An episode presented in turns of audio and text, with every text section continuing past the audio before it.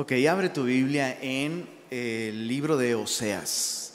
Estamos ya en la última sección de este libro en el que hemos, hemos conocido el, el amor de Dios, el amor fiel de Dios hacia su pueblo a través de Oseas, de un modo único, ¿verdad? Cada profeta, eh, no sé si eso te ha llamado la atención, a mí me ha llamado mucho la atención que Dios ha usado a cada profeta de acuerdo a su personalidad, de acuerdo a su contexto. Eh, y en este caso, pues bueno, Oseas, eh, en mi opinión, creo que siempre digo lo mismo, pero es uno de los profetas que de un modo más claro nos revelan el corazón tierno y fiel de Dios para con su pueblo. Y esto ha sido así porque eh, Dios ha usado a Oseas y su matrimonio, realmente un matrimonio roto a causa de la infidelidad de su esposa. Dios ha usado ese contexto para ilustrar cuál es el problema eh, en la vida de la nación de Israel. El problema no es Dios, Dios ha sido fiel, Dios ha cumplido sus promesas, Dios ha cumplido su parte del pacto, Dios les ha amado, les ha bendecido, pero es la nación de Israel la que ha sido infiel a Dios. Y creo que así como nadie podría poner en tela de juicio el amor de Oseas por su esposa, ¿verdad? Que la buscaba aunque le era infiel, o sea, tuvo un hijo fuera del matrimonio y, siguió siendo fiel a ella, no la corrió de su casa, no acudió a la justicia de la ley, sino le concedió misericordia, la siguió amando, le perdonó tuvo otro hijo más y lo mismo, ¿no? Hasta que finalmente esta mujer, eh, pues persigue, persigue sus propios deseos y como lo hemos ya comentado, muy probablemente termina en esclavitud como un resultado de su vida inmoral. Y en un acto de fidelidad extrema y brutal, Oseas paga una fortuna para rescatar a su esposa que terminó en esclavitud, eh, en prostitución, y, la rescata para él mismo. ¿no? Entonces, eh, nadie podría poner en duda el amor de Oseas por su esposa, Gomer, y del mismo modo nadie puede poner en tela de juicio el amor de Dios, no solo por la nación de Israel, sino por ti y por mí, ¿verdad? Si, si hay alguien fiel en esta relación es Dios, ¿verdad? Él es quien ha sido fiel.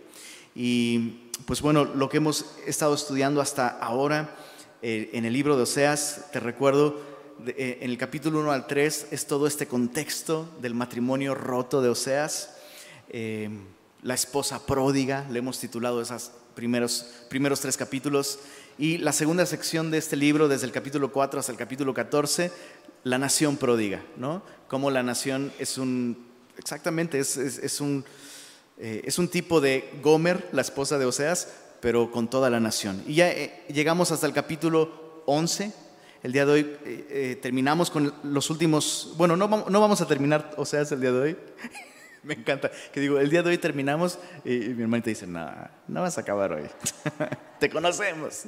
Ya sabemos de qué lado más que la iguana. Bueno, pero hoy comenzamos esta última sección, capítulos 11 al 14, donde veremos que Dios, después de haber acusado a su nación de ser infiel, después de sentenciar, de sentenciarla con pruebas, finalmente en los capítulos 11 al 14 Dios promete restauración.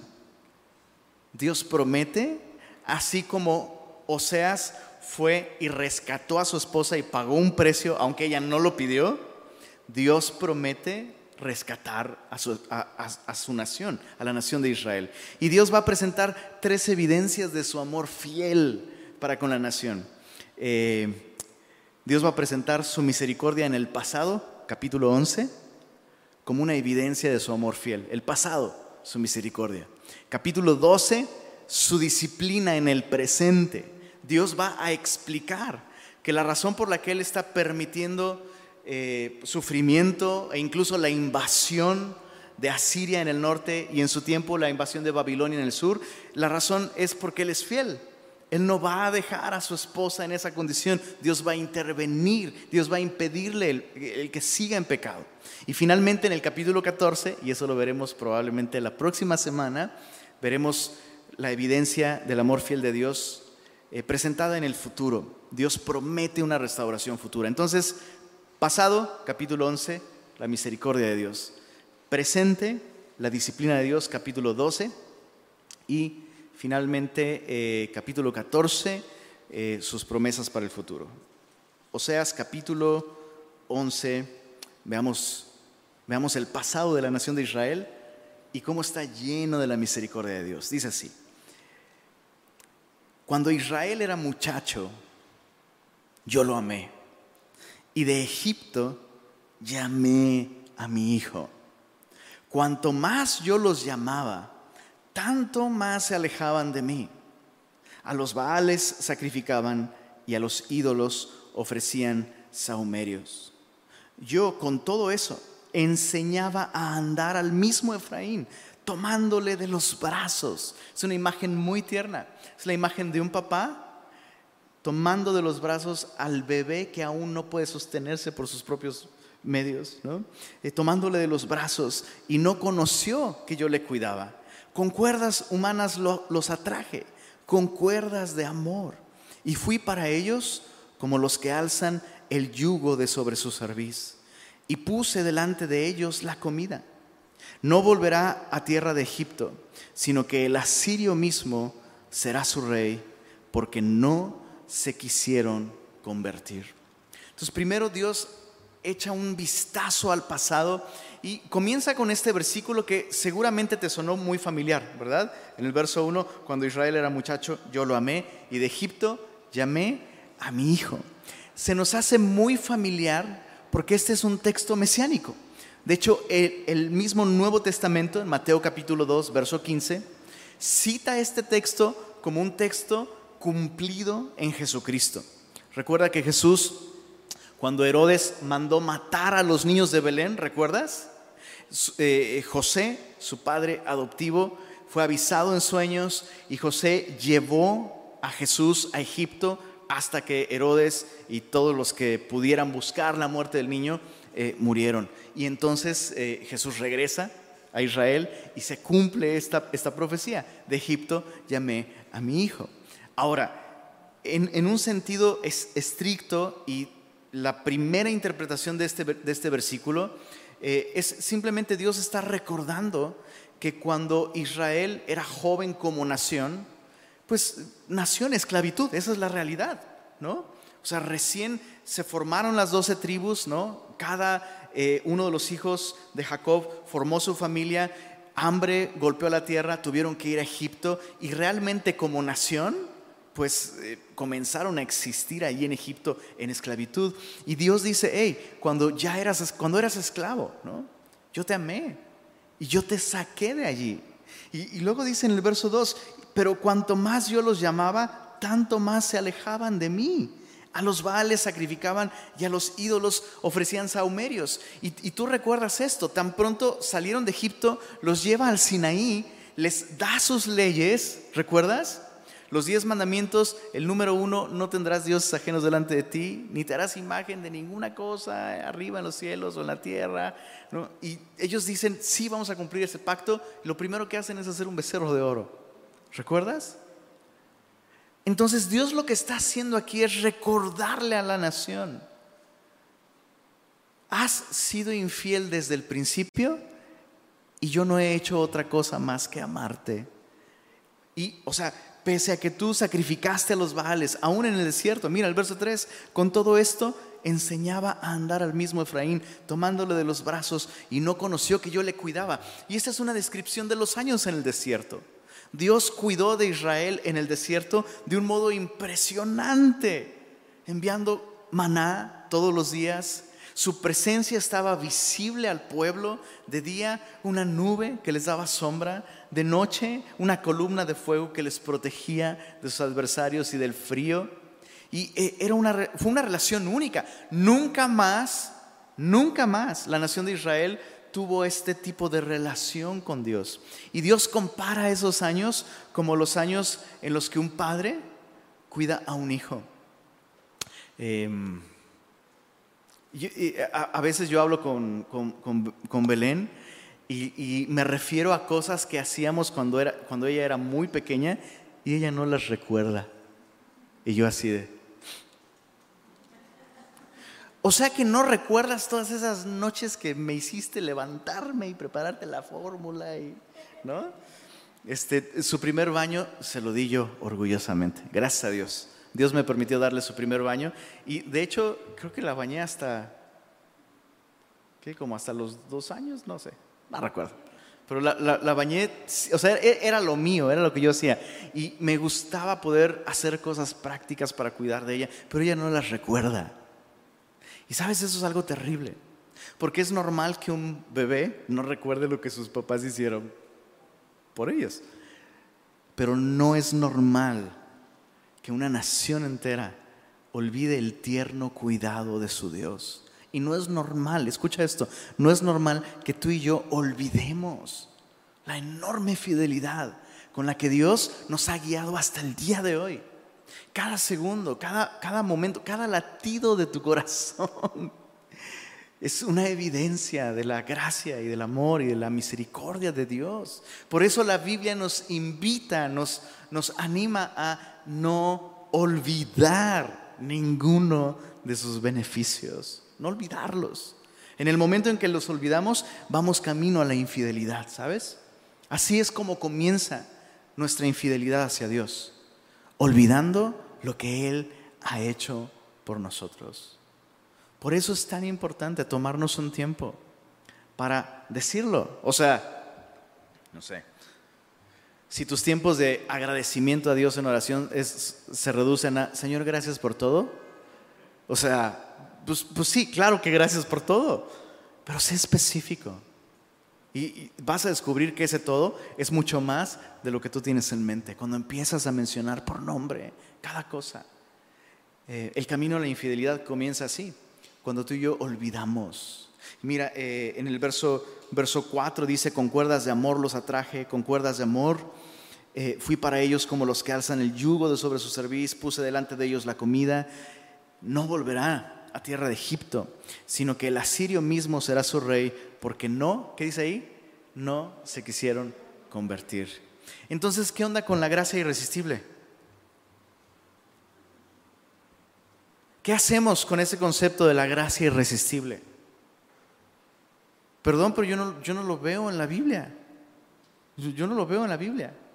Sí veo una gracia asombrosa, una, una gracia indescriptible. Sí estoy convencido de que Dios, cuando Dios dice algo, o sea, ¿quién puede resistir su voluntad? Estoy completamente de acuerdo con la elección. Pero de eso a fabricar un concepto, forzar un concepto de que la gracia es irresistible. Porque justamente lo que yo veo aquí es que la nación resistió a Dios, resistió a su gracia. Vemos el discurso de Esteban en Hechos, capítulo 7, si mal no recuerdo. Duros de, ser, de servicio, siempre resistiendo al Espíritu de Dios, a su gracia. Entonces, ojo, no estoy diciendo que la gracia de Dios no puede transformar nuestro corazón y superar nuestra rebeldía y nuestro pecado. Porque sí, cuando el pecado abunda, la gracia sobreabunda, por supuesto. Pero yo sí veo en la Biblia el riesgo de resistir su gracia. Dice aquí, no se quisieron convertir. Entonces es algo que tú y yo escogemos. Volvernos a Él. Es algo que sí podemos escoger. No es algo que podemos hacer por nuestros propios medios. Pero Dios manda, dice la Biblia, escucha esto, Dios manda a todos los hombres que se arrepientan de corazón y que se vuelvan a Él. Entonces, ese solo mandato a todos los hombres, esa sola invitación hace posible que el día de hoy cualquier persona pueda tomar la decisión de volverse a Él de todo corazón. Es así. Bueno, la nación tomó su decisión, así como la esposa de Oseas, ¿verdad? Tomó la decisión de serle infiel. Dice en el verso, verso, ah, bueno, verso 5 otra vez, no volverá a tierra de Egipto, sino que el asirio mismo será su rey. Dios dijo, cuando sacó a la nación de Egipto, nunca volverán aquí. ¿Recuerdas? Y Dios va a cumplir esa promesa. Pese a que la nación está haciendo tratos con Asiria y tratos con Egipto, a Egipto obviamente lo tienen mucho más cerca, Dios está anunciando aquí, no, voy, voy, a, voy a permitir que el rey de Asiria te lleve cautivo. Y eso es exactamente lo que va a pasar. Bueno, verso 6, caerá espada sobre sus ciudades, consumirá sus aldeas, las consumirá a causa de sus propios consejos. No es que Dios les hizo eso, es que ellos escogieron eso, escogieron la destrucción. Entonces, cuando, cuando tú y yo desechamos la gracia de Dios, cuando tú y yo resistimos su palabra, su consejo, ¿qué nos queda? Si, si Él es el camino y la verdad y la vida y lo rechazamos, ¿qué nos queda? ¿Estar perdidos? ¿En el engaño? ¿Y muertos? Entonces, Dios, dice, eh, eso es a causa de sus propios consejos, se apoyaron en su propia prudencia. Entre tanto, mi, mi pueblo está adherido a la rebelión contra mí. O sea, esto es distinto a la debilidad propia de cada uno de nosotros, ¿no? Como, el apóstol Pablo decía, el mal que no quiero hacer, eso es lo que hago. Pero este es otro caso. Ellos quieren hacer el mal. Eh, o sea, su lealtad está para con su propio pecado. Es, lo que significa esto.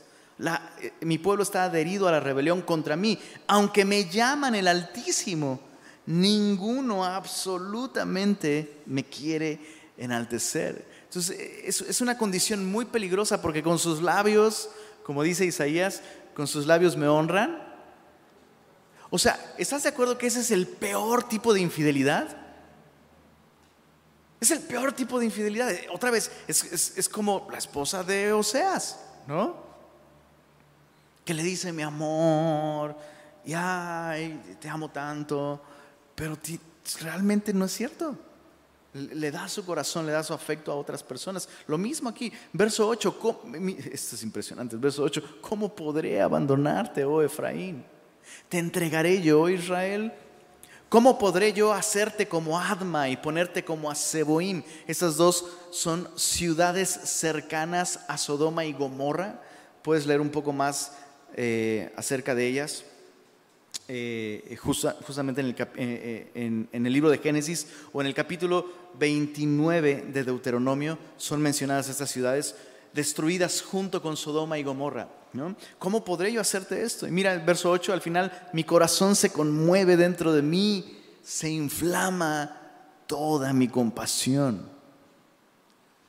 Entonces otra vez, Dios se presenta como un, como un Dios vulnerable. Esto es eso es tan increíble, eso es tan asombroso. Nuestro Dios es un Dios vulnerable, vulnerable. Si, si tú y yo tenemos emociones y sentimientos, es porque Dios compartió ese aspecto de su persona con nosotros.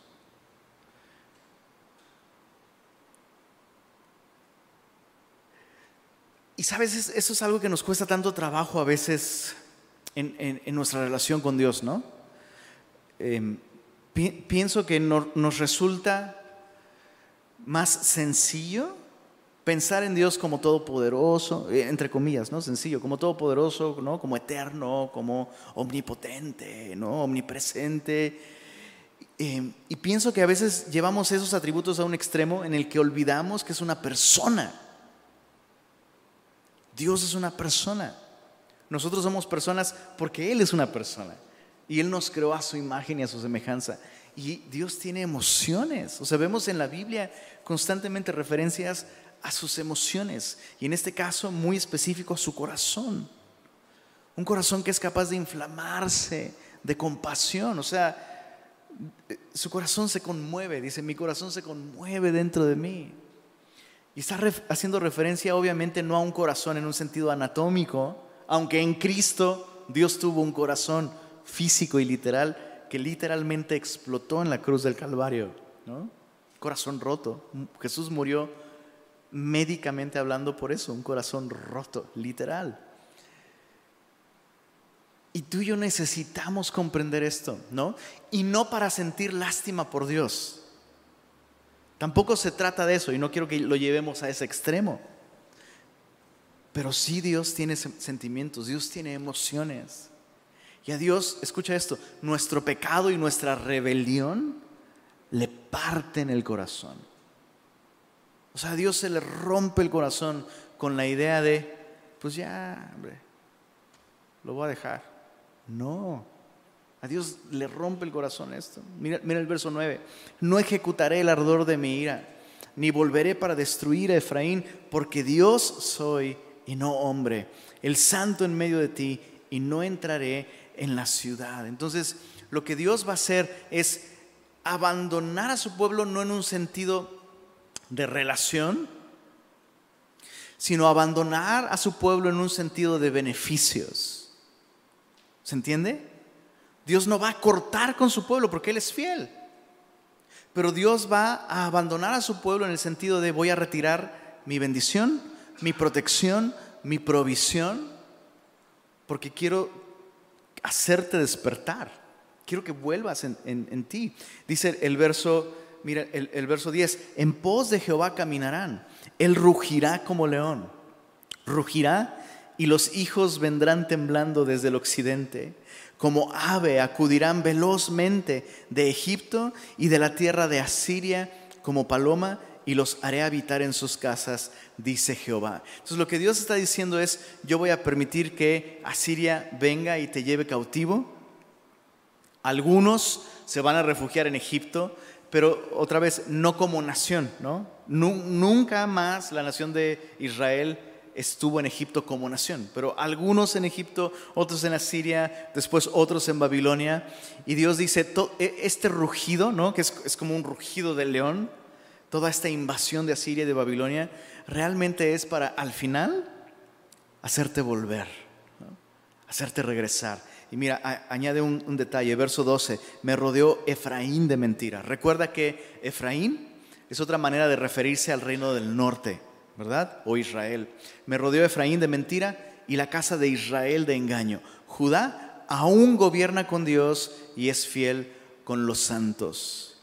Y es exactamente así como sucedió. Primero el reino del norte fue llevado cautivo. Judá todavía eh, permanecería en el reino del sur por al menos unos 80, 90 años más hasta la invasión de Asiria. Capítulo 12. Ahora, eh, capítulos 12 y 13, Dios presenta otra evidencia de su amor fiel, pero ahora en el presente. Y justamente esto, su disciplina. Mira, verso, verso, 2, verso 1 y 2 del capítulo 12. Efraín se apacienta de viento y sigue al solano. Mentira y destrucción aumenta continuamente porque hicieron pacto con los asirios y el aceite se lleva a Egipto. Pleito tiene Jehová con Judá para castigar a Jacob conforme a sus caminos, le pagará conforme a sus obras. Entonces, primero va a tratar con el reino del norte, pero el reino del sur también tiene un asunto pendiente con Dios. Y, el asunto con las dos naciones es que en lugar de volverse a Dios, lo que hicieron fue eh, buscar seguridad a través de pacto con estas naciones, con Asiria, en el caso del reino del norte, y con Egipto, en el caso del reino del sur. ¿no? Y eh, eso es lo que sucedió, hicieron pactos, básicamente, escucha esto, hicieron pactos con sus enemigos para librarse de las consecuencias de su pecado. ¿Se entiende? O sea, Dios dejó de mandar lluvia, eh, Dios dejó de mandar buenas cosechas, Dios dejó de protegerlos eh, en muchos sentidos y la manera de solucionar esto pues fue hacer literalmente pacto con sus enemigos. ¿no? Y, ¿sabes? Eh, muchas veces nosotros nos vamos a ver tentados a hacer lo mismo. ¿no? Honestamente es mucho más fácil muchas veces, ¿no? Nosotros apoyarnos en nuestra propia prudencia y resolver de un modo, digamos, tópico, ¿no? Las consecuencias de nuestro pecado, que confiar en el Señor y arrepentir y volvernos a Él. A veces es más fácil confiar, no sé, no sé por qué siempre pienso en el banco, perdón, tal vez me estoy proyectando. Y si te pisaron el callo por ahí, pues, en el banco, en el amigo, ¿no? en las palancas. Porque sí, puedes solucionar cosas así. Echar mano de la carne, ¿no? De tu propia sabiduría. Es, como la, la, sección amarilla. ¿Alguien recuerda la sección amarilla? ¿Quiénes no saben qué es la sección amarilla? No tienen ni idea qué sea. La sección amarilla. Se, se, imprimían unos libros así gigantescos donde venían los números de teléfono de todas las personas del país. Imagínate. Y negocios y todo eso. Bueno, el eslogan de la sección amarilla era, ¿funciona? Y funciona muy bien. Entonces, chécate, ¿para qué, me, qué me meto en una bronca confesando mi pecado en mi trabajo, ¿no? que he robado? O confesándole mi pecado a mi familiar o a mi amigo o a mi hermano y perder su amistad. O meterme en esa bronca en mi matrimonio si le confieso a mi esposa ciertas cosas, ¿no? ¿Para qué me, o sea, voy a generar más problemas? Mejor. Y, buscas otras opciones y funcionan, ¿no? Y funcionan muy bien, de manera temporal. Y digo todo esto porque podemos ver a la nación de Israel y decir, ah", ¿no? Y a veces Dios dice, ¿verdad? o sea, claro, es muy, es, muy sencillo hacer esa llamada, es muy sencillo pedir ese favor, es muy sencillo. Pero esa no es la verdadera solución. Y entonces lo que Dios advierte aquí a la nación es la misma advertencia para todos nosotros. Cuando tú y yo optamos por esas soluciones tópicas en lugar de volvernos al Señor, es entonces cuando Dios va a enviar disciplina. ¿Ok? Mira en los versos versos 3, bueno, déjame volver a leer verso 2, pleito tiene Jehová con Judá. O como dicen en mi rancho, nos vamos a comer un pollito. ¿Sí? ¿Se dice así aquí o no? ¿No se dice? ¿Cuál será? Ayúdenme a traducirlo a regio. Nos vamos a comer un pollito. Vas a dormir calientito, hijo, ¿no? Eh, ah, ¿eso sí la entendieron? O sea, tenemos una bronca y, o sea, esta es universal. En la casa hablamos, mi amor. ¿No? Cuando le dice a tu hijito, esa sí la entendiste, ¿verdad? Eh, bueno, es lo que está diciendo el Señor. Verso 3, en el seno materno, mira esto, en el seno materno tomó por el calcañar a su hermano, está hablando de Judá, tipificado en, en, su patriarca Jacob, en el seno materno tomó por el calcañar a su hermano y con su poder venció al ángel venció al ángel y prevaleció, lloró y le rogó en perdón, y le rogó. En Betel le halló y allí habló con nosotros. ¿Qué es esto? ¿De qué está hablando el Señor? Primero dice, tengo pleito con Judá, y luego habla de Jacob, ¿no? Y menciona esto, que en el vientre tomó del, calcañar a su hermano, y luego nos dice que eh, prevaleció contra el ángel con su poder. Pero ¿cuál poder si dice aquí que, que lloró? Y rogó, como que, no, como que nada tiene sentido. Bueno, déjame resumirte la historia de Jacob. Hace muchos, muchos años, nada, Jacob es este patriarca de donde vienen las doce tribus de Israel. Y eh, Jacob era hermano gemelo, Jacob y Esaú. ¿Recuerdas? Entonces, a la hora del parto, realmente su hermano es el que nace primero, ¿ok? es el que nació primero. Pero entonces, eh, primero hace cuenta que salió la mano, ¿no? Y dijeron, es este, y le pusieron su, este, pues un listoncito para reconocerlo, pero entonces la mano se regresó y luego salió el otro chamaco. Dices, este vato es el gandaya de la familia, ¿no? Resulta que este, pues le, agarró, le agarró del tobillo y le jaló, y bueno, esa es la historia. Y lo interesante es que el resto de su vida la vivió así, agandallando. Dicen por ahí, le das la mano y te toma el tobillo. Bueno, ese era Jacob, ¿no? Era el gandaya. Y vivió engañando, engañando. Bueno, tan gandaya era que el cuate engañó a su propio padre estando ciego, o sea, robo de identidad. Fíjate, robo de identidad. Para engañar a su padre ciego, para robarle una bendición. O sea, dime si eso no está del todo mal. Bueno, eso es exactamente lo que hizo. Huye de su casa, pasan años eh, en, casa de, los familiares de su mamá.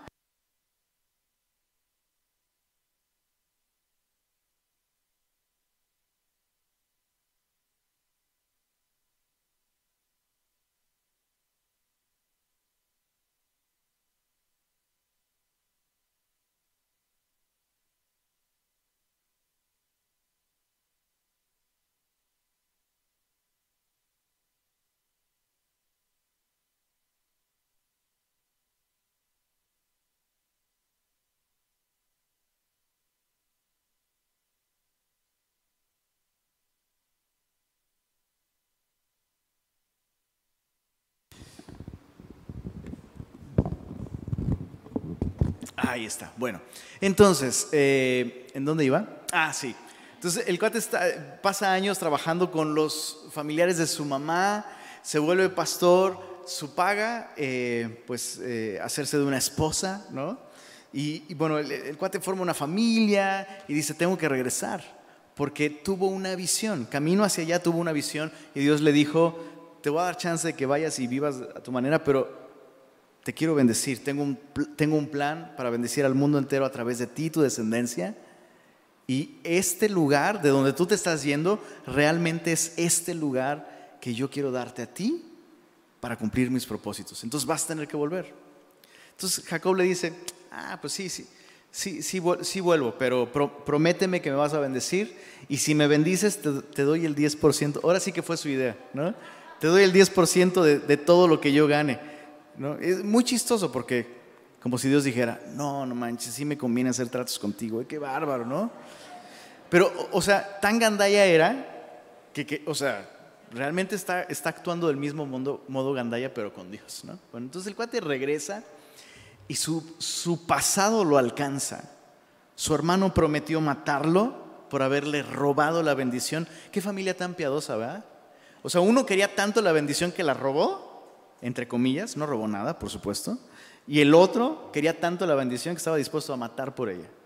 Bueno, entonces el cuate eh, regresa, pero ahora tiene que enfrentar a su hermano, ¿no?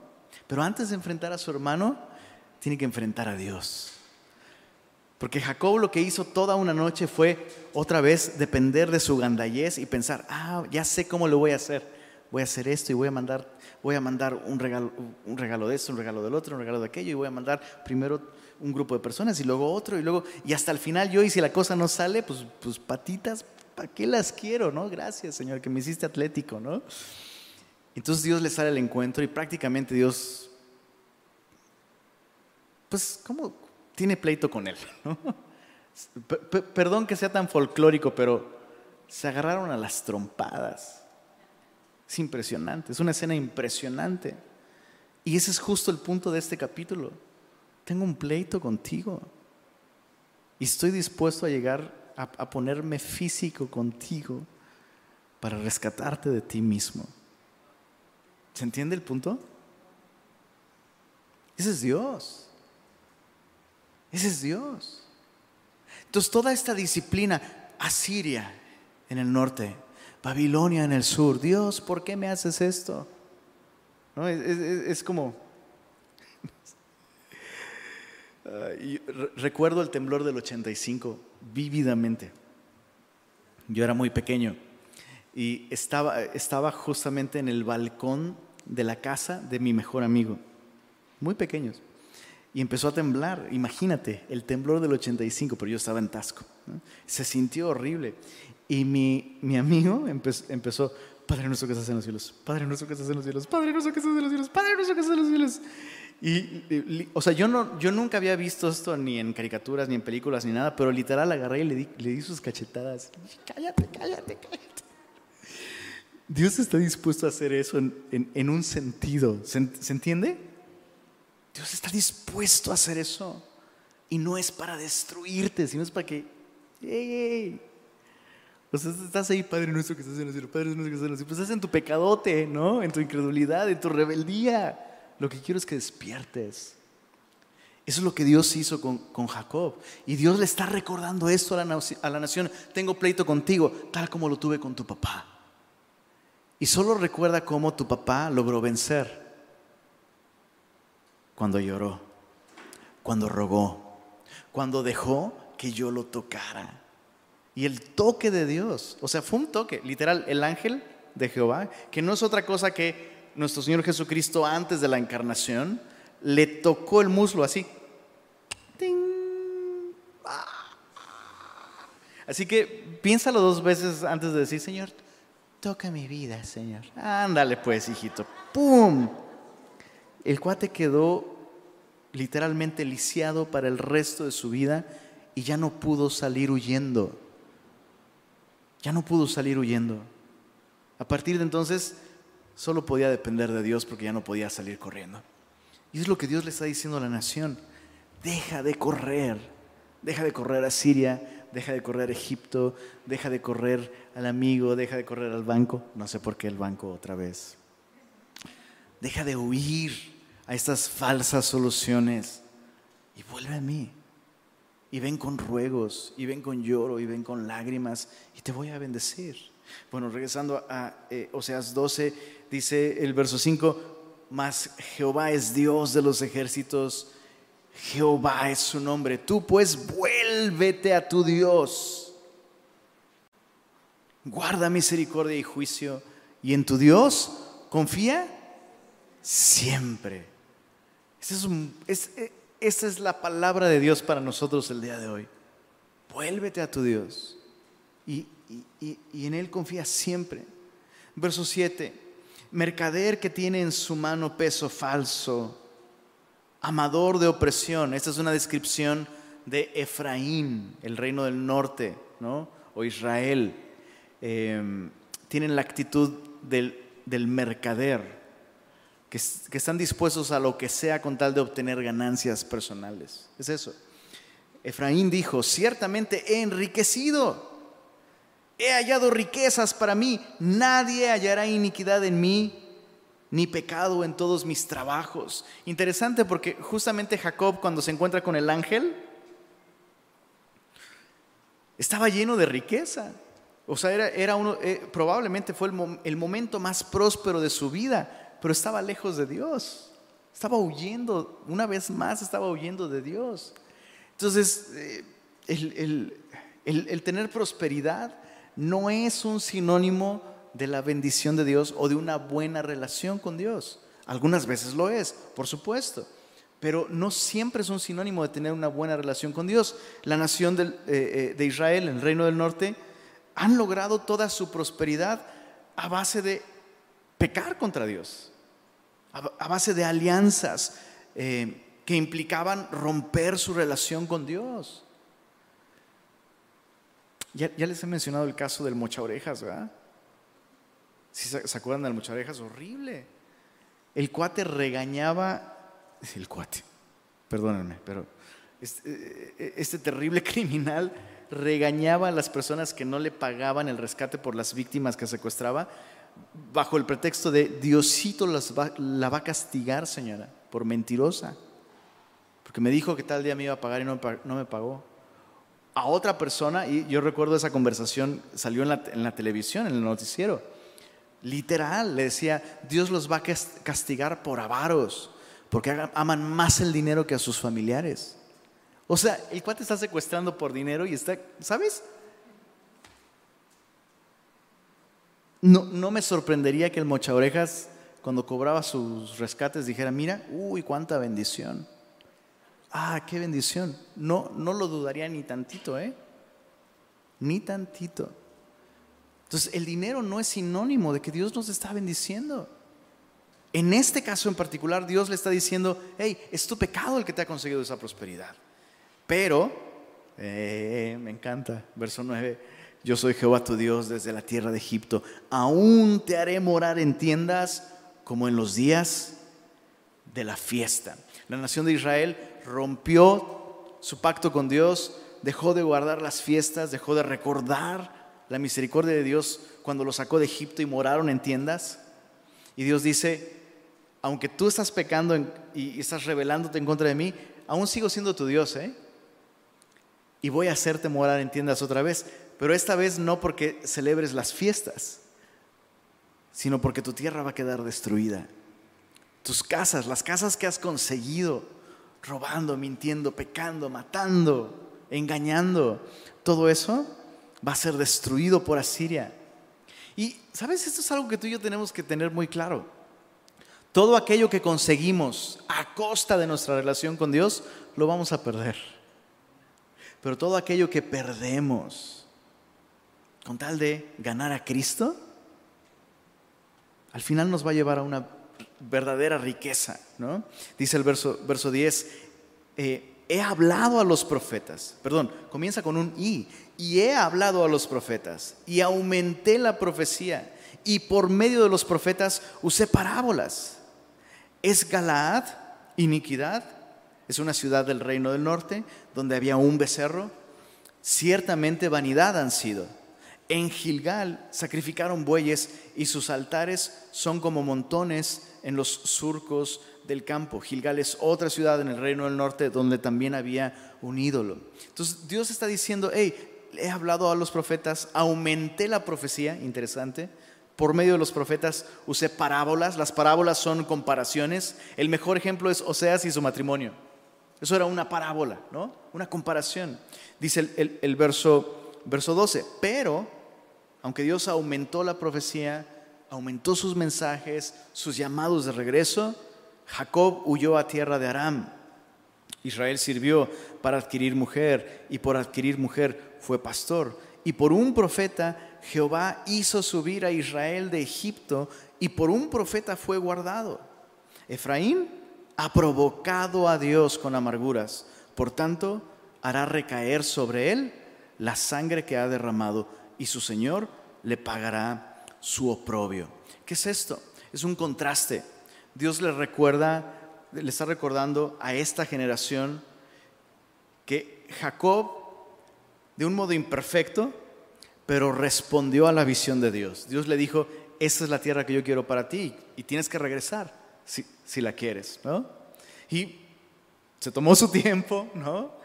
Se fue a tierra de Aram, hasta se casó, tuvo hijos, pero volvió. Una sola visión y eso le hizo volver. En Egipto, Dios usó a un solo profeta, a Moisés. ¿Y el pueblo? Sí, con sus tropiezos, con sus fallas, murmurando a regañadientes, pero salieron de Egipto. Y eso es, es un contraste. Dios está diciendo, a ti no te he enviado uno. He multiplicado los profetas. He multiplicado las visiones. Y lo que ha sucedido es que has multiplicado las razones para disciplinarte. A, mayor luz, a mayor revelación, somos más responsables, chicos. Eso, es importante tenerlo en mente. Y, solo como una nota al pie de página, me llama la atención esto, que los periodos de mayor actividad profética son los periodos de mayor rebeldía por parte de la nación de Israel. En otras palabras, cuando, cuando tú y yo dejamos de escuchar el libro, ¿no? Cuando tú y yo dejamos de prestar atención a lo que está escrito, Dios tiene que echar mano de personas que lo hagan audible. Hay que tener cuidado con eso. Por eso, no descuidar nuestra relación con el Señor. Bueno, eh, leamos capítulo 13. Dice así. Cuando Efraín hablaba, hubo temor. Fue exaltado en Israel mas pecó en Baal y murió. Y ahora añadieron a su pecado y de su plata han hecho, según su entendimiento, imágenes de fundición, ídolos, toda obra de artífices, acerca de los cuales dicen a los hombres que sacrifican, que besen los becerros. Por tanto, serán como la niebla de la mañana y como el rocío de la madrugada que pasa como el tamo que la tempestad arroja de la era y como el humo que sale de la chimenea. Dios está anunciando este juicio, ya que se entregaron por completo a la idolatría y la idolatría es vanidad, ellos van a volverse eso, vanidad, como las nubes en, la mañana, especialmente ahora has estado muy al tanto de las nubes, ¿verdad? Y dices, mira, va a llover, mentira. Eso es, es lo mismo con los ídolos ay, mira, esto me va a dar seguridad, esto me va a dar bendición. Mentira, solo es una apariencia. Y Dios está diciendo, hey, vas a ser así, ¿no? Vas a perderlo todo. Dice el verso 4, mas yo soy Jehová tu Dios, desde la tierra de Egipto. No conocerás pues otro Dios fuera de mí, ni otro Salvador, sino a mí. Es, es increíble la memoria de Dios. Mira esto, yo te conocí en el desierto, en tierra seca. O sea, es, como el esposo que, está con la esposa infiel, ¿no? que le está diciendo, te van a hacer sufrir, esas personas no te aman, esto te va a destruir. Yo soy, sigo siendo tu esposo, no te voy a dar el divorcio, ¿no? Pero, luego, eh, esa persona se pone sentimental. Él empieza a recordar sus inicios, los inicios de su relación. Yo te conocí en el desierto, en tierra seca. En sus pastos se saciaron y repletos se ensoberbeció su corazón. Por esta causa se olvidaron de mí. O sea, casi casi es como el cuate que dice, no sé, oye, me esforcé por dártelo todo. Parece que me eras, más fiel cuando vivíamos debajo del puente, ¿no? No sé. Qué, qué terrible condición de nuestro corazón, ¿no? Que incluso las bendiciones que Dios nos da llegan a ocupar el lugar que le corresponde a Dios. Eso es terrible.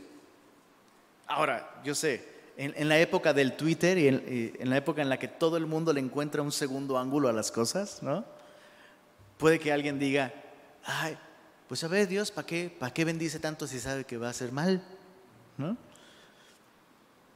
Pero el problema no está en que Dios nos bendiga muchísimo. ¿Sabes? No existe tal cosa como demasiada bendición para Dios. Dios nos ha dado el cielo entero en Cristo. El problema está en nuestro corazón. Hay que tener cuidado. Tener cuidado de no permitir que las bendiciones que Dios nos da tomen el corazón, el, perdón, el lugar que a Dios le corresponde. Verso 7. Por tanto, yo seré para ellos, terminamos leyendo esto. Por tanto, yo seré para ellos como león, como un leopardo en el camino los acecharé. Como osa que ha perdido los hijos, los encontraré. Y mira esto, es, una mezcla extraña, ¿no? Porque dice como león y alguien puede decir, Él es el león de la tribu de Judá. Haremos la guerra contra nuestros enemigos. No, no sé. Es como león de la tribu de Judá, sí, a favor de nosotros, pero no es lo que está escribiendo. Luego dice, como leopardo los acecharé en el camino. Verso 8, como osa que ha perdido los hijos los encontraré. Una de las peores cosas que te puede suceder en la vida es echarle azúcar a tu café. Y la segunda, ah, cierto, bueno, un poco. La segunda es encontrarte con una osa que ha perdido a sus cachorros. O sea, mejor encuéntrate con doña Florinda que con una osa que ha perdido los cachorros. Y mira, mira esta descripción. Dice, como osa que ha perdido los hijos, los encontraré y desgarraré. ¿Qué dice ahí, perdón? Las fibras de su corazón. Y allí los devoraré como león, fiera del campo los despedazará. Y dices, oye Lenin, tú me dijiste que estas eran evidencias de su misericordia y terminamos leyendo que los va a encontrar como una osa que ha perdido los cachorros y va a destrozar, así va a devorar sus corazones y las fibras de su corazón. Eso es misericordia. Eso es misericordia. Absolutamente misericordia. Hay, hay un libro muy bello de C.S. Lewis llamado eh, el caballo y el muchacho. ¿Cuántos lo han leído? ¿Cuántos han leído El caballo y el muchacho? ¿Quién más? Padrísimo. Bueno, eh, si lo quieren leer, lo tenemos en librería. El próximo domingo puedes buscarlo ahí. O lo puedes conseguir en Kindle, donde tú quieras. Si puedes leerlo. Y es, es una hermosa historia que se sitúa en el universo de Aslan, toda esta historia de, de C.S. Lewis. Y hay un caballo que va huyendo, pareciera como que, bueno, varios caballos, dos caballos van huyendo y un muchacho también, y hay como un león que los va persiguiendo y primero tienen miedo y están huyendo del león, hasta que uno de esos caballos finalmente se topa de frente con él. Bueno, los dos, uno de ellos huye, pero otro, otro de esos caballos se le queda viendo a Aslan, que es una figura de Jesucristo, ¿no? es un tipo de Jesucristo. Y temblando, pero se acerca al león en lugar de huir y le dice, devórame. Eres tan bello, devórame. Prefiero servir de alimento a ti que a cualquier otra cosa. Y es, justamente esto lo que Dios está diciendo. tú y yo vamos a perder la vida de por sí. O sea, no te quiero deprimir, pero todo, todo lo que tú crees que tienes y que estás ganando, realmente nada de eso lo tienes en tus manos. Y a, cada segundo que pasa, no dicen por ahí, perdón, insisto, no quiero deprimir a nadie, pero no te estás haciendo más joven, bro. Lo estás perdiendo todo, minuto a minuto. Y sabes, las palabras de este caballo, o sea, el tiempo me está devorando, el tiempo me está devorando, mi trabajo, mi suegra, mis hijos, no sé, ¿no? Prefiero que me devores tú. Señor, tú eres, eres tan bello. Eres tan bello. Y reconozco que amarte, amarte implica perderlo todo. Pero si de por sí lo estoy perdiendo, Como dijera aquella canción, devórame otra vez. Todos los días, ¿sabes? Todos los días, Señor, vuelve a devorarme con tu amor. Vuelve a desgarrar mi corazón con tu palabra. Rompe la dureza que hay dentro de mí. O sea, soy tuyo, ya no voy a correr como Jacob. Devórame, Señor. ¿Sabes? Esta es la actitud que el Señor quiere de, su pueblo y es la actitud que Dios quiere de nosotros. Es exactamente esta. ¿Por qué no respondemos al Señor en oración? Y, y, si el Señor te ha hablado esta noche, y si tú has estado como Jacob, huyendo o apoyándote en otras cosas para resolver los problemas que tu propio pecado ha ocasionado, hoy es el día para regresar. Y sí, sí, eh, pero, eh, esto va a ser mi fin. Esas son buenas noticias. Esas son muy buenas noticias. Deja que el Señor vuelva a tomar el control total de tu vida. Ríndete. Señor, muchas gracias por tu palabra. Gracias por recordarnos el día de hoy que en tu fidelidad tú estás dispuesto a luchar con nosotros, Señor. Que en tu fidelidad tú estás dispuesto a tener pleito con nosotros, Señor, porque nos amas.